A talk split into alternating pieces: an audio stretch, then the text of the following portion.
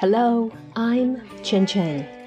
今天我们一起来朗读小学英语，人民教育出版社六年级上册 Unit Four 第四单元。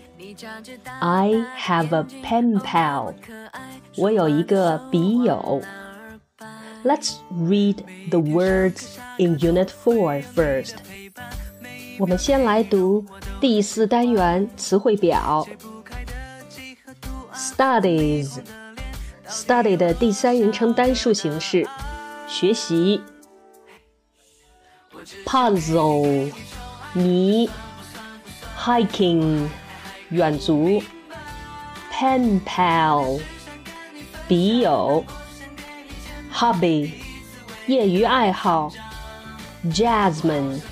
茉莉，idea，想法、主意，Canberra，堪培拉，澳大利亚的首都，amazing，令人惊奇的，show，shall，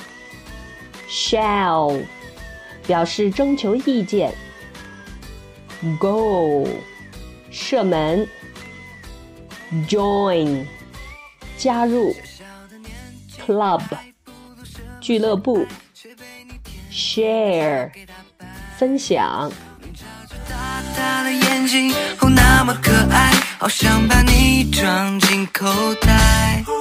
其实我有一个好的想法，准备打算留到十年以后再跟你说。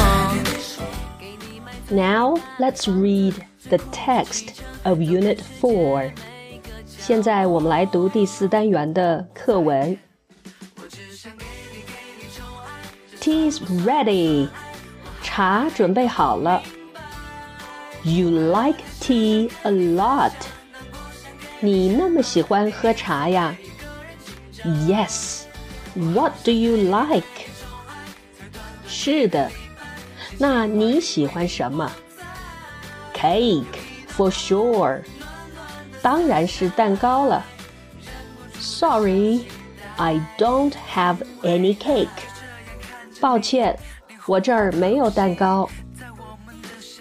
Oliver, this is my pen pal, Peter. He is from New Zealand.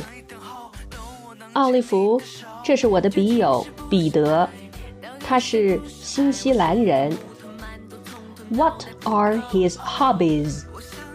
他的爱好是什么？He likes doing kung fu and swimming。 他喜欢功夫和游泳。Does he live on the South Island？他住在南岛吗？Yes, he does. He lives on a farm. Look，是的，他住在南岛。他住在一个农场里，看。